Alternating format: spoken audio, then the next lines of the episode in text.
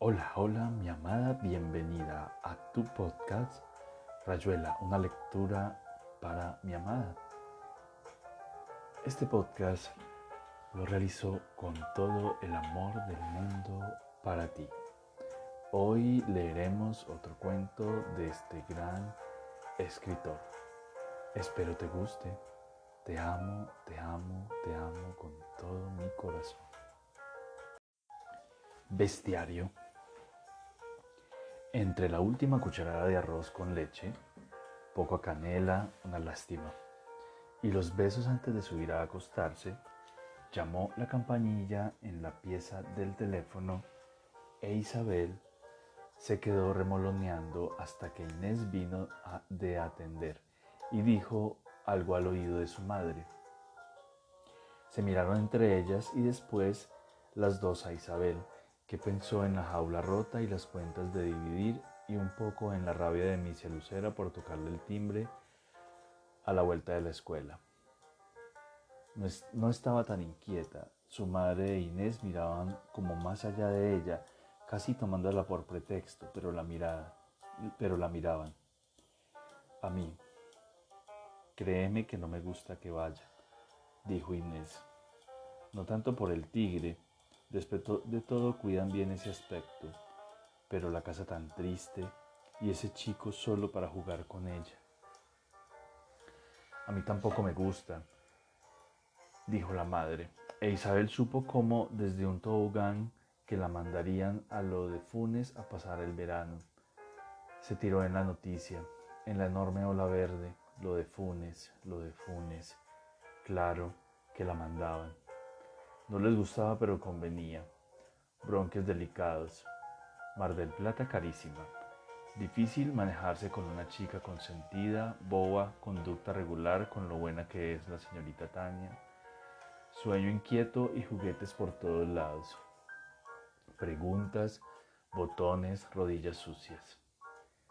Sintió miedo, delicia, olor de sauces y la U de Funes se le mezclaba con el arroz con leche tan tarde y a dormir, ya mismo a la cama.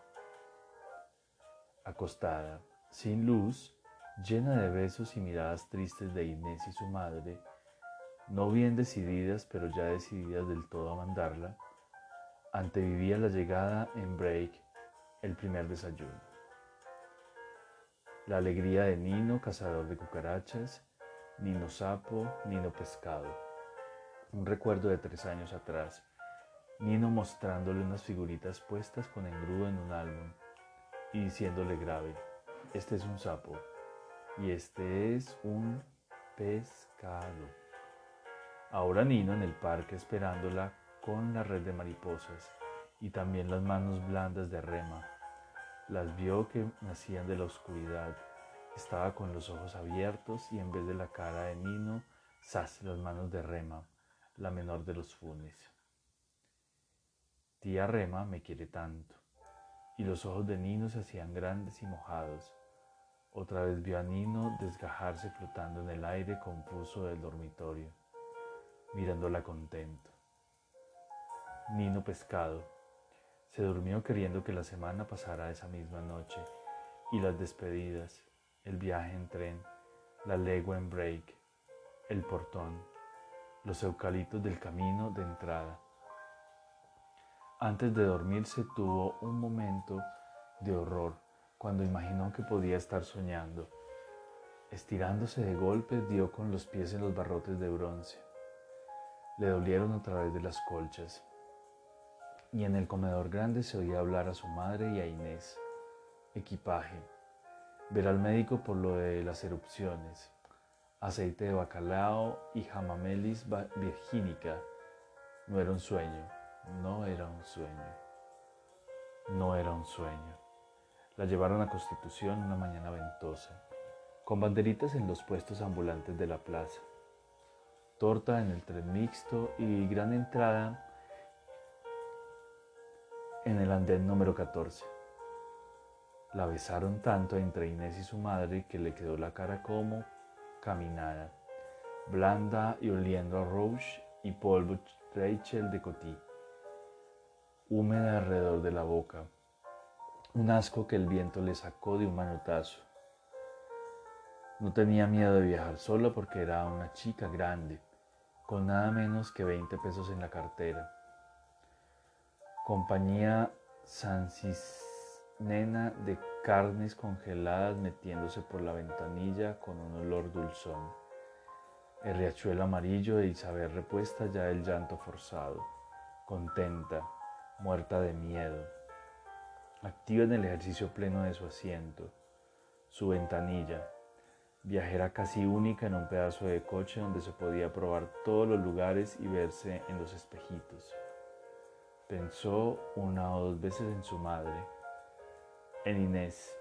Ya estarían en el 97 saliendo de Constitución. Leyó prohibido fumar, prohibido escupir. Capacidad de 42 pasajeros sentados. Pasaban por Banfield a toda carrera. ¡Bum! Campo más campo más campo mezclado con el gusto del Milky Bar y las pastillas de mentol. Inés le había aconsejado que fuera tejiendo la mañanita de lana verde, de manera que Isabel la llevaba en lo más escondido del maletín. Pobre Inés, con cada idea tampaba. En la estación le vino un poco de miedo, porque si el break, pero estaba ahí con don Nicanor florido y respetuoso, niña de aquí y niña de allá. Si el viaje bueno. La, si doña Elisa siempre guapa, claro que había llovido. O andar del break va y ven para traerle el entero acuario de su anterior venida a los horneros. Todo más menudo, más de cristal y rosa. Sin el tigre, entonces, con don Nicanor menos canoso, apenas tres años más. Nino un sapo, Nino un pescado, y las manos de Rema que daban deseos de llorar y sentirlas eternamente contra su cabeza, en una caricia casi de muerte y de vainillas con crema, las dos mejores cosas de la vida. Le dieron un cuarto arriba, entero para ella, lindísimo, un cuarto para grande, idea de Nino, todos los rulos negros y ojos. Bonito en su mono azul. Claro que de tarde Luis lo hacía vestir muy bien, de gris pizarra con corbata colorada. Y dentro de otro cuarto chiquito con un cardenal enorme y salvaje. El baño quedaba a dos puertas, pero internas, de modo que se podía ir sin averiguar antes dónde estaba el tigre. Lleno de canillas y metales, aunque a Isabel no le engañaban fácil. Y ya en el baño se notaba bien el campo, las cosas no eran tan perfectas como en un baño de ciudad. Olía viejo. La segunda mañana encontró un bicho de humedad paseando por el lavabo. Lo tocó apenas. Se hizo una bolita temerosa. Perdió pie y se fue por el agujero gorgoteante. Querida, querida mamá tomó la pluma para comían en el comedor de cristales donde se estaba más fresco. El nene se quejaba a cada momento del calor. Luis no decía nada, pero poco a poco se le veía brotar el agua en la frente y la barba. Solamente Rema estaba tranquila, pasaba los platos despacio y siempre como si la comida fuera de cumpleaños, un poco solemne y emocionante. Isabel aprendía en secreto su manera de trinchar, de dirigir a las sirvientas. Luis casi leía, los puños en las sienes y el libro apoyado en un sifón. Rema le tocaba el brazo antes de pasarle un plato, y a veces el nene lo interrumpía y lo llamaba filósofo. A Isabel le dolía que Luis fuera filósofo. No por eso, sino por el nene, porque entonces el nene tenía pretexto para burlarse y decírselo. Comían así. Luis en la cabecera, Rema y niño de un lado, el nene e Isabel del otro, de manera que había un grande en la punta y a los lados un chico y un grande. Cuando Nino quería decirle algo de veras, le daba con el zapato en la, en la canilla. Una vez Isabel gritó y el nene se puso furioso y le dijo malcriada. Rema se quedó mirándola hasta que Isabel se consoló en su mirada y la sopa juliana. Mamita, Antes de ir a comer es como en todos los otros momentos. Hay que fijarse si casi siempre era Rema la que iba a ver si se podía pasar al comedor de cristales. Al segundo día vino al living grande y les dijo que esperaran. Pasó un rato largo hasta que un peón avisó que el tigre estaba en el jardín de los tréboles. Entonces Rema tomó a los chicos de la mano y entraron todos a comer. Esa mañana las papas estuvieron resecas, aunque solamente el nene y Nino protestaron. Vos me dijiste que no debo andar haciendo, porque Rema parecía detener con su tersa bondad toda pregunta. Estaba también que no era necesario preocuparse por lo de las piezas. Una casa grandísima y en el peor de los casos había que no entrar en una habitación, nunca más de una, de modo que no importaba. A los dos días Isabel se habituó igual que Nino. Jugaban de la mañana a la noche en el bosque de sauces y si no se en el bosque de sauces les quedaba el jardín de los tréboles, el parque de las hamacas y la costa del arroyo. En la casa era lo mismo, tenían sus dormitorios, el comedor del medio, la biblioteca de abajo, salvo un jueves en que no se pudo ir a la biblioteca, y el comedor de cristales. Al estudio de Luis no iban porque Luis leía todo el tiempo. A veces llamaba a su hijo y le daba libros con figuras, pero Nino los sacaba de ahí. Se iban a mirarlos al living o al jardín de enfrente. No entraban nunca en el estudio del nene porque tenía miedo de sus rabias. Rema les dijo que era mejor así. Se los dijo como advirtiéndoles. Ellos ya sabían leer en sus silencios. Al fin y al cabo era una vida triste. Isabel se preguntó una noche por qué los Funes la habrían invitado a veranear. Le faltó edad para comprender que no era por ella sino por Nino, un juguete estival para alegrar a Nino. Solo alcanzaba a advertir la casa triste.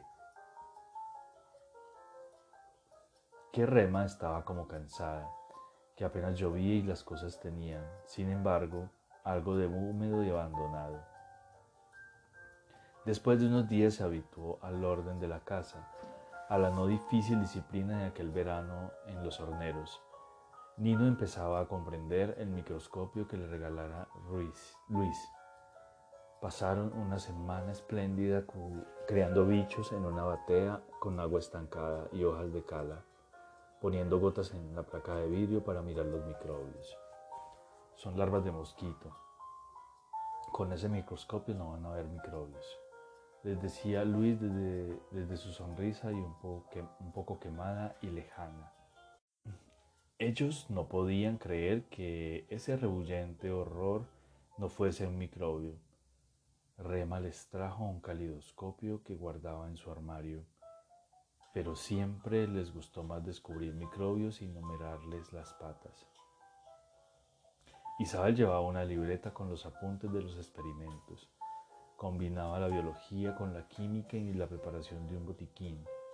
Hicieron el botiquín en el cuarto de Nino. Después de requisar la casa para proveerse de cosas, Isabel le dijo a Luis, queremos de todo, cosas. Luis les dio pastillas de Andreu, algodón rosado, un tubo de ensayo, el nene una bolsa de goma y un frasco de píldoras verdes con la etiqueta raspada. Rema fue a ver el botiquín. Leyó el inventario en la libreta y les dijo que estaban aprendiendo cosas útiles. A ella o a Nino, que siempre se excitaba y quería lucirse delante de Rema, se les ocurrió montar un herbario. Como esa mañana se podía ir al jardín de los tréboles, anduvieron sacando muestras y a la noche tenían el piso lleno de sus dormitorios lleno de hojas y flores sobre papeles. Casi no quedaba donde pisar. Antes de dormirse, Isabel apuntó. Hoja número 74. Verde, forma de corazón, con pintitas marrones. La fastidiaba un poco que casi todas las hojas fueran verdes, casi todas lisas, casi todas lanceoladas. El día que salieron a cazar hormigas, Vio a los peones de la estancia. Al capataz y al mayordomo los conocía bien porque iban con las noticias a la casa. Pero estos otros peones más jóvenes estaban ahí del lado de los galpones con un aire de siesta, bostezando a ratos y mirando jugar a los niños. Uno le dijo a Nino, ¿para qué bajo, baja a contar todos esos bichos? Y le dio con los dedos en la cabeza, entre los rulos. Isabel hubiera querido que Nino se mojara, que demostrase ser el hijo del patrón. Ya estaban con la botella hirviendo de hormigas y en la costa del arroyo dieron con un enorme cascarudo y lo tiraron también adentro. Para ver, la idea del fornicario la habían sacado del tesoro de la juventud y Luis les prestó un largo y profundo cofre de cristal. Cuando se iban, Llevándolo entre los dos, Isabel le oyó decirle a Rema, mejor que se estén así quietos en casa. También le pareció que Rema suspiraba. Se acordó antes de dormirse, a la hora de las caras en la oscuridad. Lo vio otra vez el nene saliendo a fumar al porche, delgado y cantorreando. A Rema que le llevaba el café y él que tomaba la taza equivocándose tan torpe que apretó los dedos de Rema al tomar la taza. Isabel había visto desde el comedor que Rema tiraba la mano atrás y el nene salvaba apenas la taza de caerse. Y se reía con la confusión. Mejor hormigas negras que coloradas, más grandes, más feroces. Soltar después un montón de coloradas. Seguir la guerra detrás del vidrio. Bien seguro, salvo que no se pelearán. Dos hormigueros, uno en cada esquina de la caja de vidrio. Se consolarían estudiando las distintas costumbres con una libreta especial para cada clase de hormigas, pero casi seguro que se pelearían, guerra sin cuartel para mirar por los vidrios y una sola libreta. A Rema no le gustaba espiarlos. A veces pasaba delante de los dormitorios y los veía con el fornicario al lado de la ventana, apasionados e importantes. Nino era especial para señalar enseguida las nuevas galerías e Isabel ampliaba el plano trazado con tinta a doble página. Por consejo de Luis terminaron aceptando hormigas negras solamente y el fornicario ya era enorme. Las hormigas parecían furiosas y trabajaban hasta la noche, cavando y removiendo con mil órdenes y evoluciones avisado frotar de antenas y patas, repentinos arranques de furor o vehemencia, concentraciones y desbandes sin causa visible. Isabel no sabía ya qué apuntar, dejó poco a poco la libreta y se pasaban horas estudiando y olvidándose los descubrimientos. Nino empezaba a querer volverse al jardín, aludía a las hamacas y a los petizos, Isabel lo despreciaba un poco. El formicario valía más que todos los horneros. Y a ella le encantaba pensar que las hormigas iban y venían sin miedo a ningún tigre.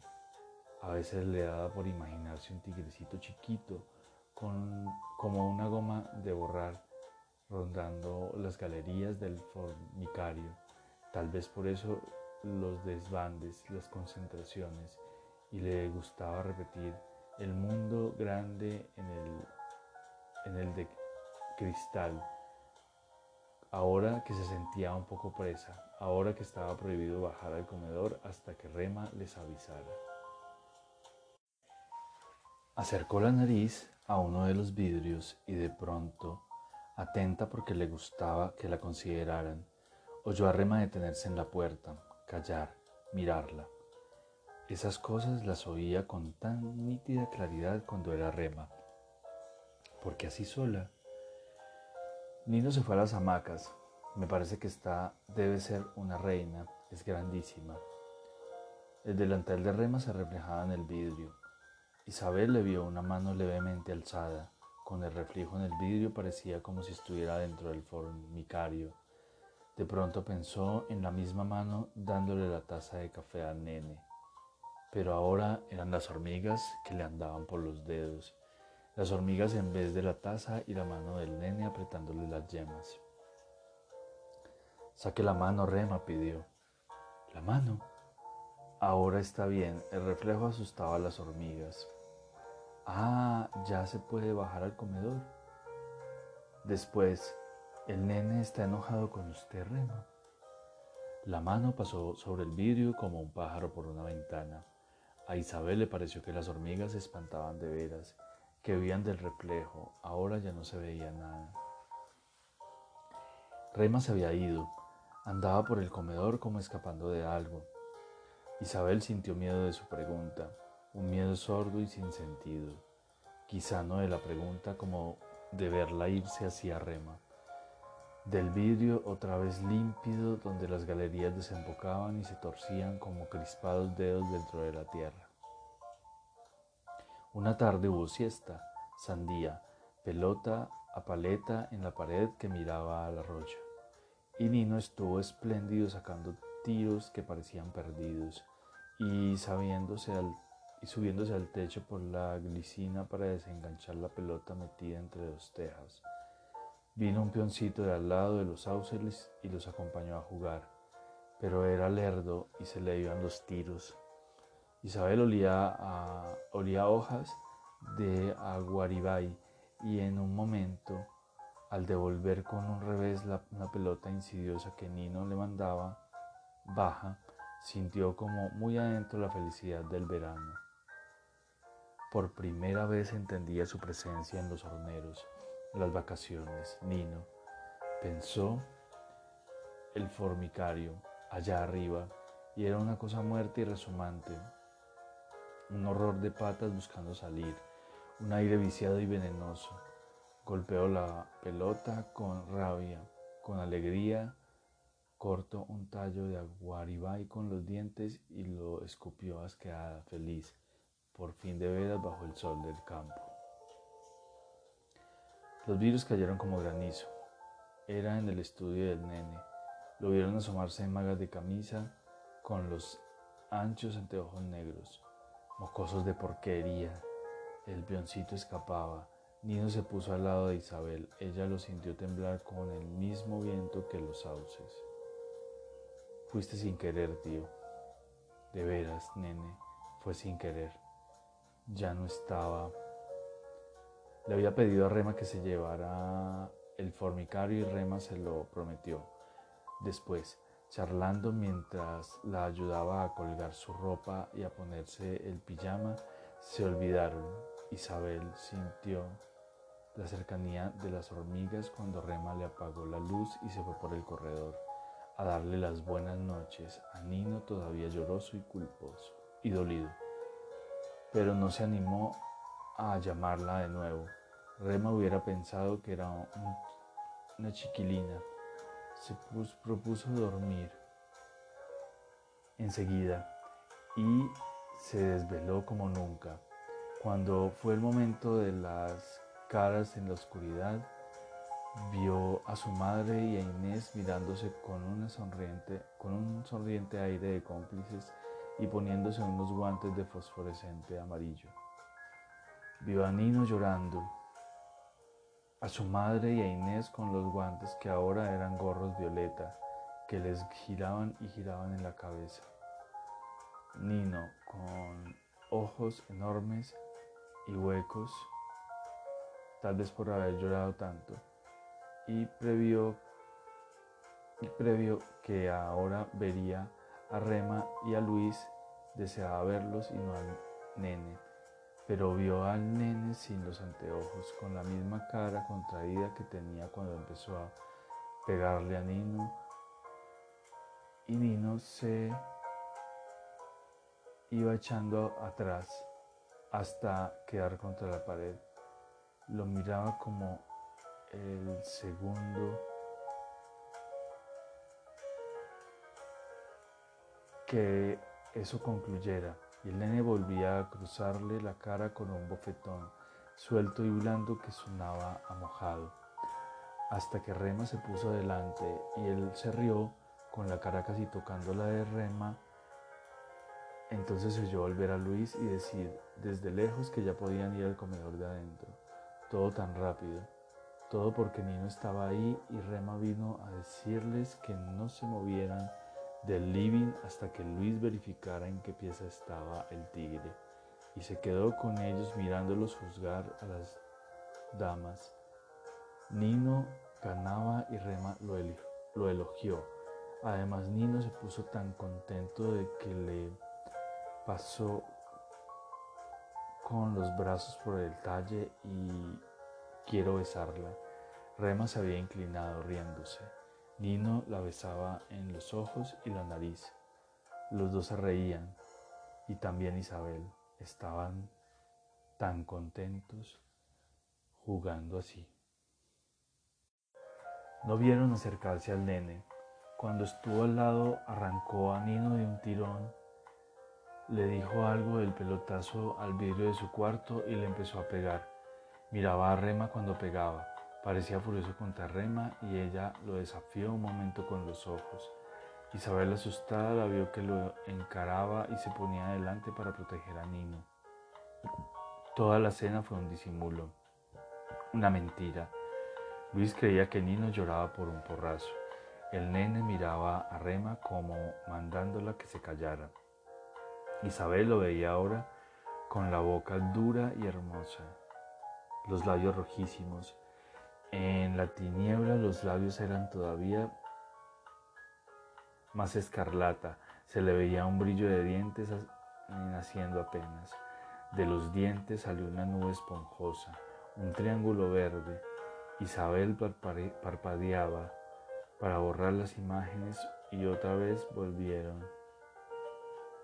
Y otra vez salieron Inés y su madre con guantes amarillos. Las miró un momento y pensó en el formicario. Eso estaba ahí y no se veía. Los guantes amarillos no estaban y ella los veía en cambio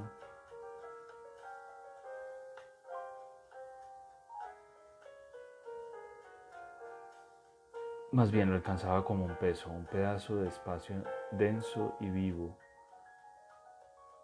Tanto lo sintió que se puso a buscar los fósforos, la vela de noche.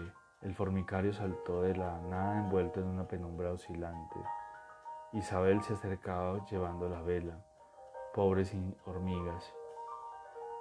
Iban a creer que era el sol que salía. Cuando pudo mirar uno de los labios, tuvo miedo. En plena oscuridad, las hormigas habían estado trabajando. Las vio ir y venir bullentes en un casi siempre en un silencio tan visible, tan palpable, trabajaban allá adentro como si no hubieran perdido todavía la esperanza de vivir. Casi siempre era el capataz el que avisaba a los movimientos del tigre. Luis tenía, le tenía la mayor confianza y como se pasaba casi todo el día trabajando en, su estudio, no salía nunca ni dejaba moverse los que venían del piso alto hasta que don Roberto mandaba su informe, pero también tenían que confiar entre ellos. Rema cuidaba, ocupada en los quehaceres de adentro, sabía bien lo que pasaba en la planita baja y arriba. Otras veces eran los eh, chicos que traían la noticia al nene o a Luis, no porque vieran nada, sino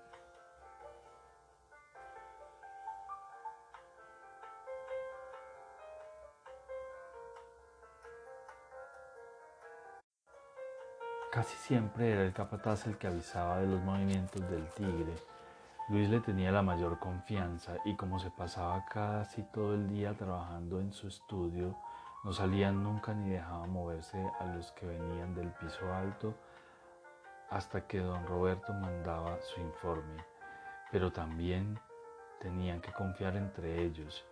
Rema, ocupada en los quehaceres de adentro, sabía bien lo que pasaba en la planta baja y arriba. Otras veces eran los chicos que traían la noticia al nene o a Luis. No porque vieran nada, pero sí don Roberto los encontraba afuera les marcaba el paradero del tigre y lo volvían a avisar. A Nino le creían todo. A Isabel menos porque era nueva y podía equivocarse. Después, como andaba siempre con Nino pegado a sus polleras, terminaron creyéndole lo mismo. Eso, de mañana y de tarde, por la noche era el nene quien salía a verificar si los perros estaban atados o si había, había quedado rescoldo cerca de las casas. Isabel vio que llevaba el revólver y a veces un bastón con puño de plata.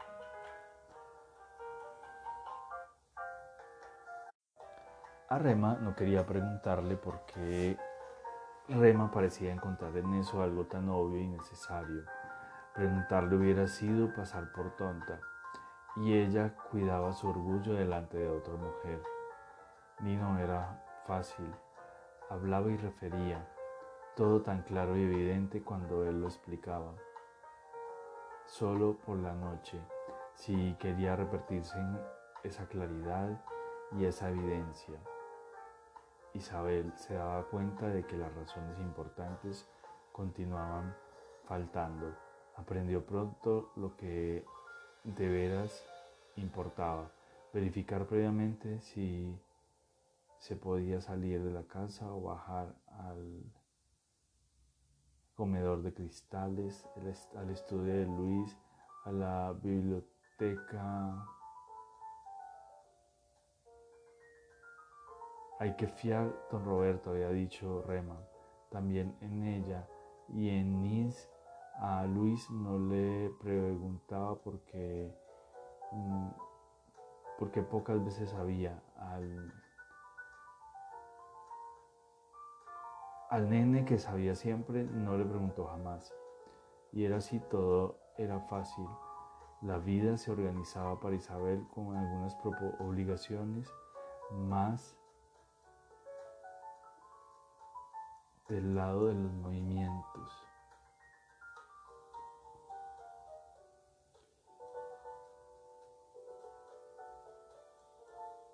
Y algunas menos del lado de la ropa, las comidas, la hora de dormir, un veraneo de veras, como debería ser el año entero.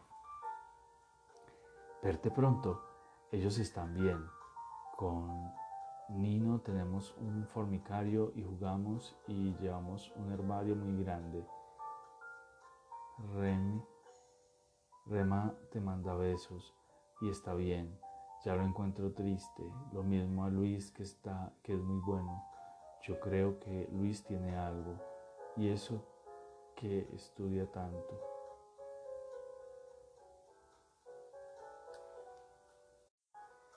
Pero decirle a su madre que Rema lloraba de noche, que la había oído llorar pasando por el corredor a pasos titubeantes, para pararse a la puerta de Nino, seguir la escalera, se estaría secando los ojos y la voz de Luis lejana. ¿Qué hace Rema? ¿No estás bien? Un silencio, toda la casa como una inmensa oreja, después un murmullo y otra vez la voz de Luis. Es un miserable, un miserable, casi como comprobando fríamente un hecho, una afiliación, tal vez un destino. Está un poco enferma, le haría bien que vinieras y la acompañaras. Tengo que mostrarte el herbario y unas piedras del arroyo que me trajeron los peones. Decíle a Inés. Era una noche como le gustaba a ella, con bichos y humedad para, para recalentado y flan de sémola con pasas de corinto. Todo el tiempo ladraban los perros sobre la, la mascota del arroyo. Un mamboreta enorme se plantó de un vuelo en el mantel y Nino fue a buscar la lupa. Lo taparon con un vaso ancho y lo hicieron rabiar para que mostrase los colores de las alas. Tira ese bicho, pidió Rema les tengo tanto asco. No es un buen ejemplo, eh, no es un buen ejemplar. Es un buen ejemplar, admitió Luis. Miren cómo sigue mi mano con los ojos, el único insecto que gira la cabeza. Qué maldita noche, dijo el nene detrás de su diario. Si hubieran podido, si hubieran querido eh, decapitar al, al mamboreta, darle un tijeretazo y ver qué pasaba. Déjalo ver el vaso. Mañana lo podríamos meter en el formicario y estudiarlo. El calor subía. A las diez y media no se respiraba. Los chicos se quedaron con Rema en el comedor de adentro. Los hombres estaban en sus estudios. Nino fue el primero en decirle que tenía sueño. Subí solo. Yo voy después a verte. Arriba está todo bien y Rema lo ceñía por la cintura con un gesto que a él le gustaba tanto. ¿Nos contás un cuento, tía Rema? Otra noche. Se quedaron solas con el mamboreta de las que las miraba. Vino Luis a darles las buenas noches, murmuró algo sobre la hora en que los chicos debían irse a la cama. También le sonrió al besarlo. Otro guion, dijo Isabel inclinada sobre el vaso del mamboreta. Pensó que nunca había visto a Rema besando al nene y un mamboreta de un verde tan verde. Le movía un poco el vaso y el mamboreta rabiaba. Rema se acercó para pedirle que fuera a dormir. Tira ese bicho, es horrible. Mañana, Rema. Le pidió que subiera a darle las buenas noches, el nene tenía entornada la puerta de su estudio y estaba paseándose en magas de camisa con el cuello suelto. Le silbó al pasar. Me voy a dormir, nene. Oíme, decirle a Rema que me haga una limonada bien fresca y me la traiga aquí. Después subís más, no más a tu cuento. Claro que iba a subir a su cuarto, no veía por qué él tenía que mandárselo. Volvió al comedor para decirle a, Rema, tío que vacilaba, no subas todavía, voy a hacer la videollamada y se la llevaré y se la llevas vos misma. Él dijo que, por favor. Isabel se sentó al lado de la mesa. Por favor. Habían nubes de bichos girando bajo la lámpara de carburo. Se hubiera quedado horas mirando la nada y repitiendo. Por favor, por favor, rema, rema. Cuánto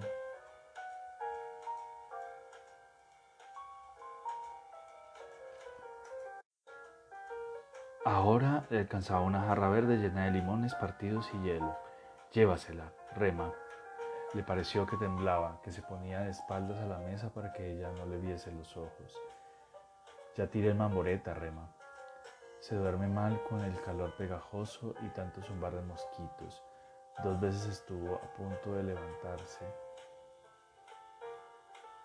salir al corredor o a ir al baño a mojarse las muñecas y la cara, pero oía andar a alguien abajo, alguien se paseaba de un lado a otro del comedor, llegaba al pie de la escalera, volvía.